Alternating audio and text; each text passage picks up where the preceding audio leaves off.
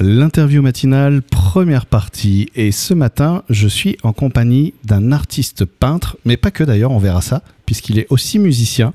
Euh, j'ai pu le vérifier parce que quand j'ai parlé des micros, il connaissait déjà beaucoup de choses. bonjour, Alain Amar, bonjour. Bonjour. Alors Alain, tu es avec nous pour euh, nous présenter en fait ton exposition à la Réole qui a commencé il y a déjà quelques jours, le 27 mai, et qui est euh, disponible jusqu'au 25 juin. On peut la voir à l'ancien hôtel de ville. Tout à fait. Tous les après-midi, 14h30, 19h, sauf un seul jour par semaine qui est fermé, c'est le lundi. D'accord. Donc le week-end, il n'y a pas de problème. Et, alors on pourrait dire, mais pourquoi c'est fermé? Mais parce que en fait, tu es présent aussi. Je suis présent, oui. Je suis présent pratiquement tous les jours. Quelquefois, si j'ai un impératif, quelqu'un va me remplacer. Mais on va dire que 85% du temps, je suis présent sur place. Et euh, à partir de demain et surtout la semaine prochaine, je vais m'installer avec mon chevalet pour peindre en même temps que les gens visitent l'exposition. D'accord. Donc ça veut dire qu'on pourra te voir en fait créer. Euh, Tout à fait. On pourra me voir. Disons, je vais amener des œuvres qui sont déjà commencées. Oui. Et je vais passer aux phases d'achèvement euh, sur place ce qui permettra aux gens de, percevoir euh, cette technique que j'utilise de, couches successives, oui. puisqu'ils verront des tableaux où il y a déjà eu plusieurs couches et ils verront que j'applique une couche suivante et ils pourront voir justement ce que ça apporte et la différence que ça procure entre euh, un endroit où il n'y a que quatre couches et un autre endroit où il y en aura une cinquième, par exemple. Et, d'accord, oui, parce que du coup, ça crée un relief. J'imagine ça joue avec la lumière. Ça donne de la profondeur. Ça, donne, de la profondeur. En fait, c'est la technique des peintres de la Renaissance.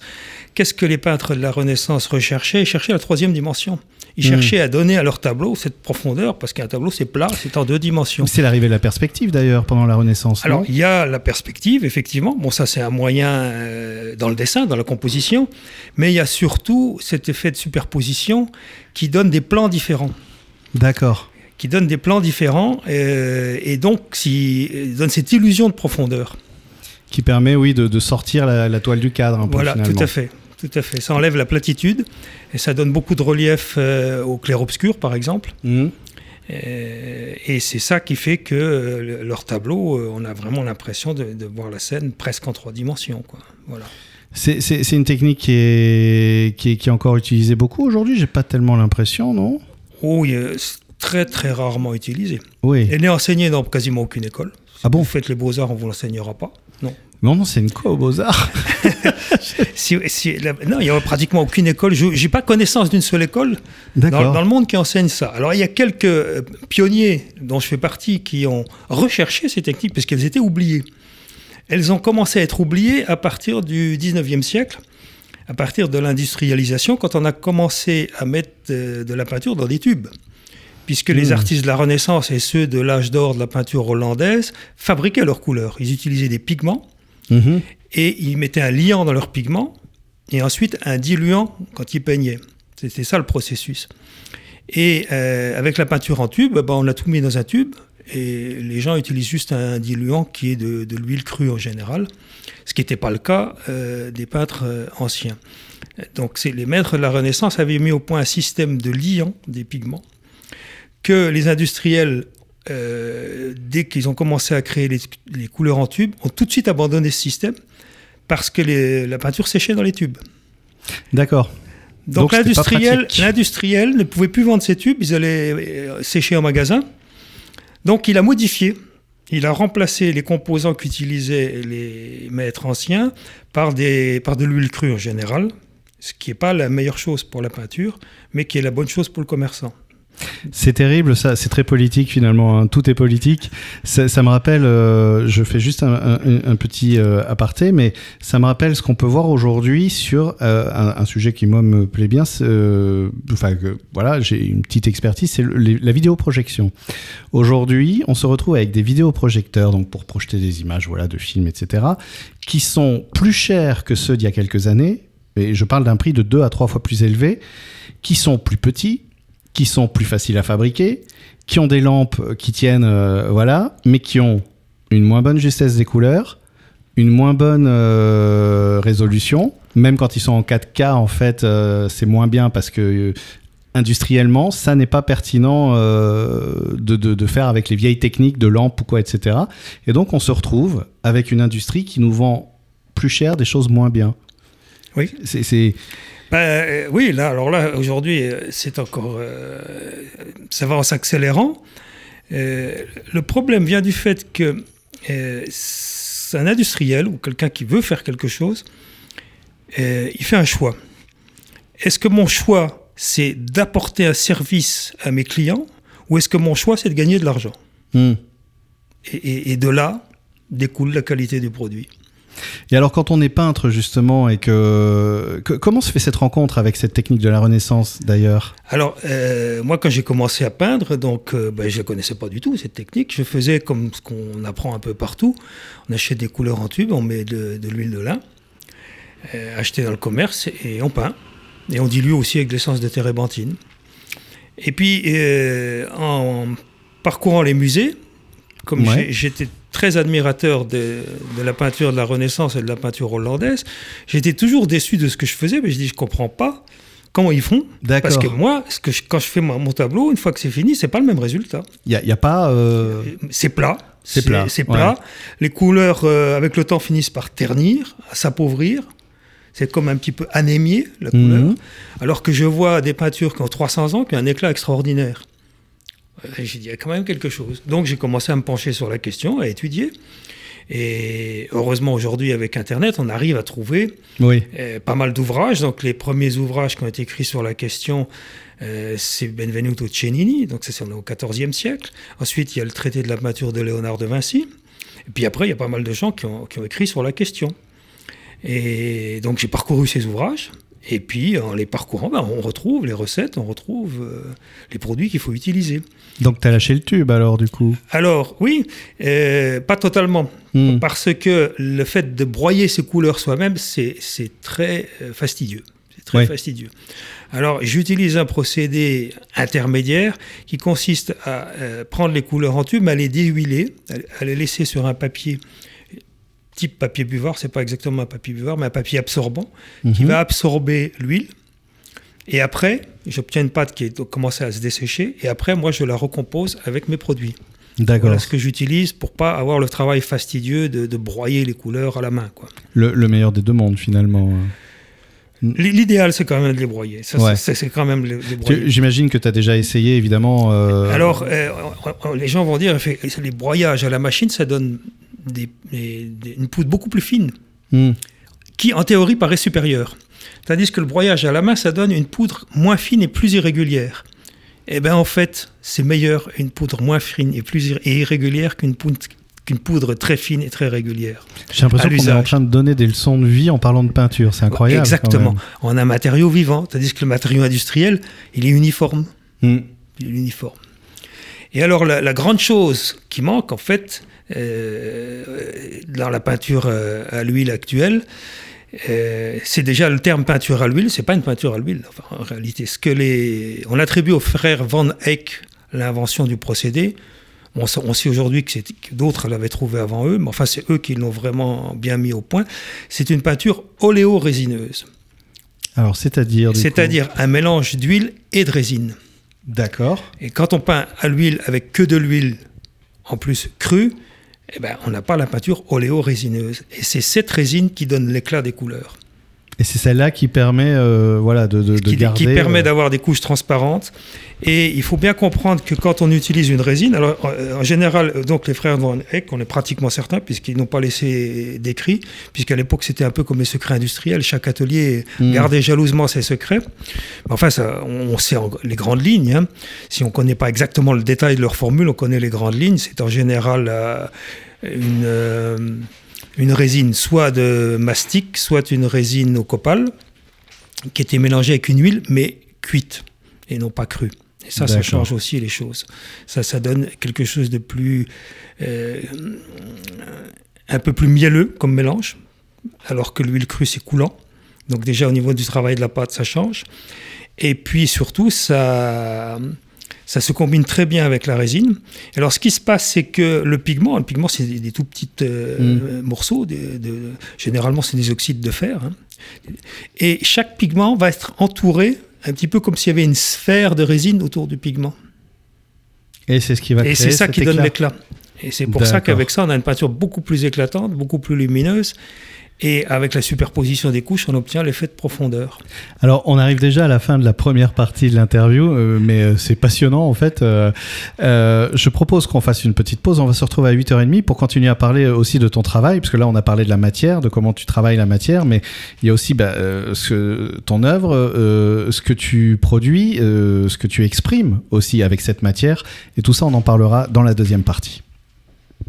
Deuxième partie de l'interview matinale, toujours en compagnie de Alain Amar, euh, peintre et musicien. On en parlera justement dans l'interview, euh, qui expose jusqu'au 25 juin au Chemin des Arts, euh, enfin dans le cadre du Chemin des Arts à La Réole, c'est ça hein C'est une manifestation, le Chemin des Oui, Arts. voilà. c'est- ça, dans le cadre du chemin des arts, tout à fait. Et, euh, et donc, euh, tu exposes à l'ancien hôtel de ville, un site vraiment incroyable avec un Magnifique. piano suspendu. Magnifique, tout à fait. oui. voilà, Pour des œuvres surréalistes, un piano suspendu, c'est l'idéal. Et quelle transition idéale parce que justement on avait parlé, alors pour les auditeurs qui nous rejoignent, donc on avait parlé de ton approche de la matière puisqu'en fait tu as été faire un vrai travail d'archéologue pour retrouver les techniques de peinture, pas de peinture euh, juste de, le fait de peindre, mais aussi la matière de, la peinture pour retrouver justement euh, des techniques de, pigmentation, de, création de couleurs qui vont permettre euh, de créer cette matière, ces superpositions de couches au service de tes représentations. Tu parlais de surréalisme. Tout à fait, tout à fait. Donc, euh, euh, j'expose des œuvres que j'intitule euh, des œuvres d'art surréalistes, symboliques et spirituelles. Trois choses. Les trois choses ont un peu le même objectif, c'est, pour reprendre une phrase connue, c'est montrer les choses qui sont cachées derrière les choses, le monde invisible. Allez regarder derrière le rideau. Voilà. Alors, euh, le surréalisme, oui, parce que le surréalisme, c'est, je l'entends au sens étymologique du mot, surréel, qui est au-delà du réel. Mm. C'est peindre des choses qui ont l'aspect d'une réalité, mais qui sont au-delà du réel. Par exemple, dans un tableau, on voit une jeune femme qui cueille dans la mer un œuf qui est en train de s'ouvrir, duquel sort une rose. Voilà. Donc, ce sont des choses réelles, mais ça a une valeur symbolique et ça signifie quelque chose d'au-delà du réel. Donc la deuxième partie symbolique, je viens de l'évoquer effectivement par, euh, par exemple cette image d'une rose qui sort d'un œuf, où il y a une, euh, un aspect symbolique, c'est-à-dire le but, c'est ne pas de représenter un objet pour lui-même, mais pour ce qu'il signifie. Oui. Et euh, d'ailleurs, sur le- l'exemple que je viens de donner, quand les gens me demandent la signification, je le laisse trouver, parce que je suis très étonné de voir que des gens trouvent d'autres significations que celles que j'avais voulu donner, et c'est très enrichissant pour tout le monde. Et j'apprends qu'effectivement, on peut y voir tout à fait autre chose que ce que j'avais pensé au départ. C'est toute la puissance de, de, de la subjectivité qui est, qui est objectivement présente tout le temps oui, et qui fait qu'on ne voit de l'univers que ce qu'on peut capter nous à travers notre propre prisme. Et, et effectivement, se confronter au regard de l'autre, c'est enrichir son propre, sa propre perception du monde, en fait, quelque tout à part. fait. Tout à fait, tout à fait. Et sur l'aspect spirituel, euh, on peut voir dans mes tableaux beaucoup de visages qui sont certains dissimulés. Donc euh, ça intrigue les gens, ils essayent de trouver. Et puis des visages qui sont plus évidents, mais dont on voit qu'ils n'appartiennent pas à ce monde. Ce sont des visages angéliques. Hmm. C'est d'ailleurs ce qui m'a frappé dans la, la peinture d'un très grand artiste qui est Raphaël, donc du XVIe siècle, 15e, 16e. C'est que ces personnages, il est peint d'après des modèles qui sont des êtres humains, mais quand il les a peints, c'est plus des êtres humains, c'est des anges, c'est des êtres angéliques. Et ça, c'est extraordinaire. Ça, je trouve ça à- merveilleux. ouais. à créer ça en fait, c'est-à-dire de, de, de- oui, de, de faire toucher du doigt quelque chose de au-delà de nous-mêmes en fait. Exactement. Bah, c'est ce que j'essaye de faire. Et c'est pour ça qu'on arrive à, à trouver dans mes tableaux ces visages euh, angéliques qui nous sourient, qui, qui veulent nous donner de la sérénité, parce que c'est aussi mon but à travers la peinture, c'est donner la paix, sentiment de, de sérénité, de douceur. Et ce qui m'inspire beaucoup aussi pour ça, c'est la mer, l'océan. Hmm. À la fois l'océan et à la fois la mer Méditerranée. Au départ, c'est surtout la Méditerranée parce que euh, au bord de la Méditerranée, il y a vraiment une ambiance particulière euh, à certains moments où on a l'impression d'être dans un autre monde, transporté dans un autre monde. Oui, c'est vrai. C'est quoi la différence entre l'océan euh, et, et- et la mer justement Enfin, Il y a une particularité, enfin c'est ce que je ressens. bien sûr. L'océan, c'est la force et la puissance. Hmm. Et c'est- envoûtant. Hmm. C'est envoûtant. Euh, la Méditerranée, c'est le mystère et la douceur. C'est un autre aspect de la mer que, que je perçois. Et puis il y a un côté euh, Et J'arrive plus à trouver le mot en français parce qu'il y a une dame américaine qui est passée il y a quelques jours, elle me dit éthéréal. It's? Éthéréal. ethereal, d'accord. Éthéréal, oui. euh, qu'elle me dit. Oui, éthéré. Éthéré, voilà, c'est Mm. ça. Éthéré, tout simplement. Voilà. Donc il y a ce côté éthéré, ce côté évanescent, voilà, Mm. que je cherchais, évanescent, et qu'on ressent plus particulièrement euh, sur le bord de la Méditerranée. Parce que tu, tu as voyagé, donc effectivement, pour, euh, Voilà. justement pour chercher ces lieux-là.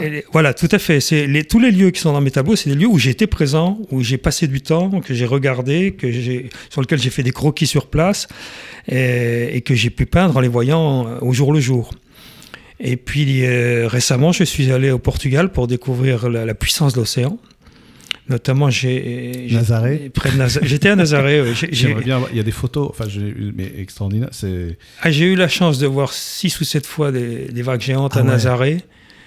Et la plus extraordinaire, je m'en souviens très bien, c'était le 17 janvier 2018. Là, c'est apocalyptique. Hmm.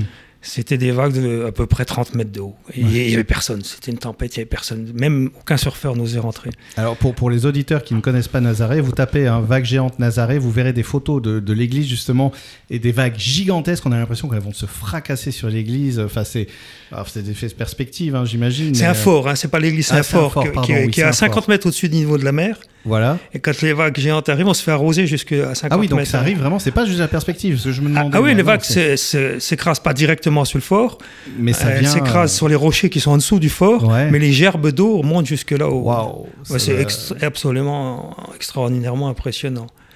Alors moi, ça me touche beaucoup, ça m'inspire, mais j'ai jamais pu peindre un tableau qui représente ça. C'est ce que j'allais te demander. Oui. non, je, Non. je peins quand même des mers très calmes, très douces, euh, où on ressent la force de la mer, mais le côté force par la vague, pour le moment, j'ai pas réussi à, à mettre ça en peinture.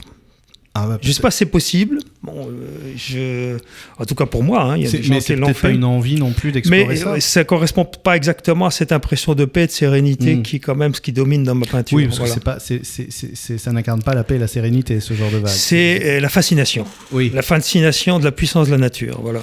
C'est ça. Ça nous rappelle un petit peu. euh, je trouve que tu parlais de, de- de puissance de l'océan, de quelque chose de, de presque archaïque en fait. Et, euh, et, et l'océan, je trouve, a cette grande qualité de nous, nous ramener à nous-mêmes. C'est-à-dire Oui. euh, de nous remettre dans notre dimension sans nous exclure non plus, mais nous, de nous dire voilà, dans le grand, dans le grand tout là que vous habitez, voilà, perspective un peu justement. Alors, dans, dans mes tableaux, le- la signification symbolique de l'eau, c'est la vie. Bon, tout simplement. Et quand je parlais tout à l'heure cette jeune femme qui cueillait un œuf dans l'océan, c'est un, un cadeau que la vie lui fait. Voilà. D'accord. avec une rose qui sort, une rose rouge. C'est un cadeau de la vie, puisqu'elle le prend dans l'océan, qui est, Qui dans la mer, ça. dans la mer en fait, puisque ça c'est la Méditerranée sur ce tableau. Alors encore une petite chose à préciser, c'est que à tous mes tableaux j'associe une musique, qui est une musique que j'écoute en peignant et qui est- me fait rentrer en symbiose avec euh, l'atmosphère du tableau. Et donc, euh, j'ai eu dernièrement une dame qui m'a posé la question, donc j'ai les musiques sur place et je per- permets aux gens d'écouter la musique qui s'associe au tableau. Donc, on a une symbiose d'émotions, euh, généralement fort, effectivement ouais. de paix, de sérénité, de douceur, de mystère aussi, Mhm. que la musique évoque encore davantage et permet de, de percevoir encore davantage en ayant la musique et le tableau.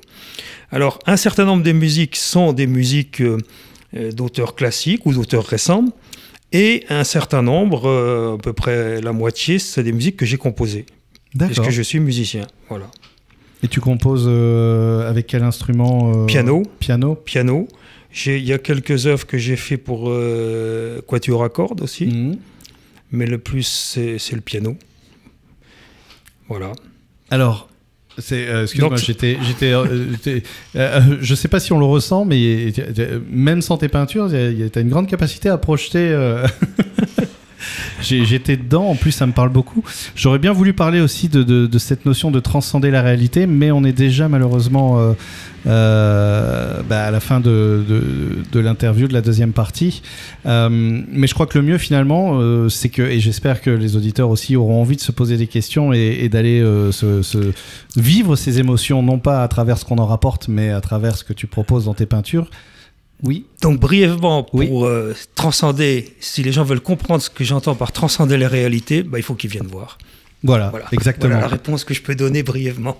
C'est ça. Et, et- et justement, aller expérimenter tout ça Expérimenter, tout à fait. Tout à à la. Réole, donc euh, à l'ancien hôtel de ville, du mardi au dimanche. Non. Et Voilà, c'est Oui, ça. ça, Du mardi, mardi au dimanche, dimanche. tous les après-midi, D'accord. 14h30, 19h, jusqu'au 25 juin. Eh ben, merci beaucoup.